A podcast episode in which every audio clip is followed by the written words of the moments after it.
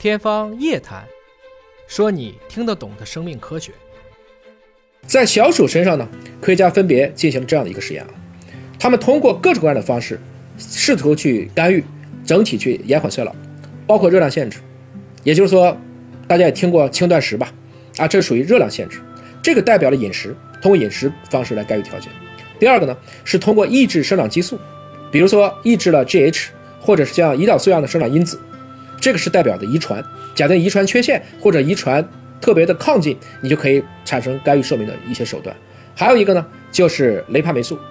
大家也可以搜一下雷帕霉素，其实蛮有意思的，它也是一种药物，可以去影响这个大家的一个寿命。这些操作都能同时调节生长和发育，所以它们也有可能去。减慢或者调节这些发育软件的一个运行，从而延缓我们对应的衰老。确实用刚才的三种方式，我们整体上调节了基因的表达，也确实使我们看到了这些老鼠它们出现了衰老延缓的现象。那这就是刚才讲到的，我们的确是可以通过这些程序的调节，进而延长了不同的物种的一个寿命。所以从这个意义上讲，或许抗衰老的疗法要针对身体的软件，而并非硬件，才会真正的起效。我想，这可能会是在未来我们要去做我们抗衰老一个非常重要的一个点，因为这是在一个算是在一个衰老的底层的分子认知上给出了一个全新的思路。无独有偶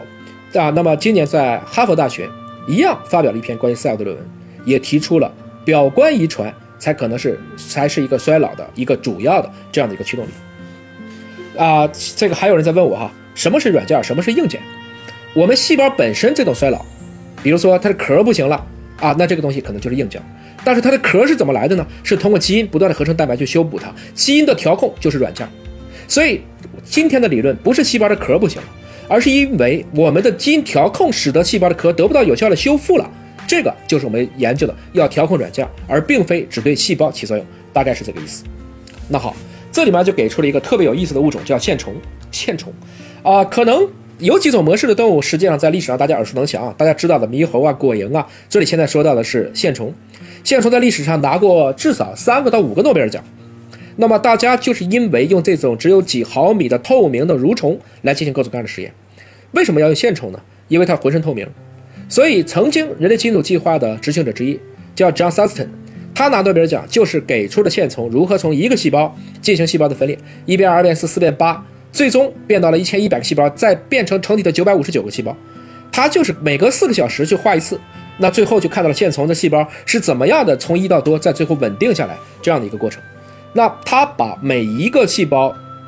是怎样一步步变过去的，就从一个线虫的受精卵，最后把怎么变成线虫的眼睛，比如说就是这样一个过程。所以这样的一个发现就是一个诺贝尔奖级别的发现。所以今天大家关于对线虫不同细胞的研究，应该说是最透彻的之一。当然，它。副作用就是更多的线虫被拿来做了模式生物，这里面就给了三种通过对线虫的调节，让线虫实现了长寿。我们可以看到我的题目叫做“线虫用虐来实现长寿”。第一个饿它它长寿，啊，第二个呢，实际上还是这个处于一些饮食的控制。那第三个呢，实际上这个是，总之吧，我就是让线虫没有处于一个正常的状态，要不断的去控制它的饮食，给它不好的生活条件。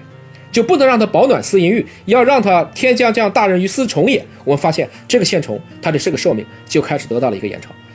所以这也提示我们啊，我们整体人类或许不要生活在一直都是生活在一个特别，你每天感觉都是一个过饱和的状态，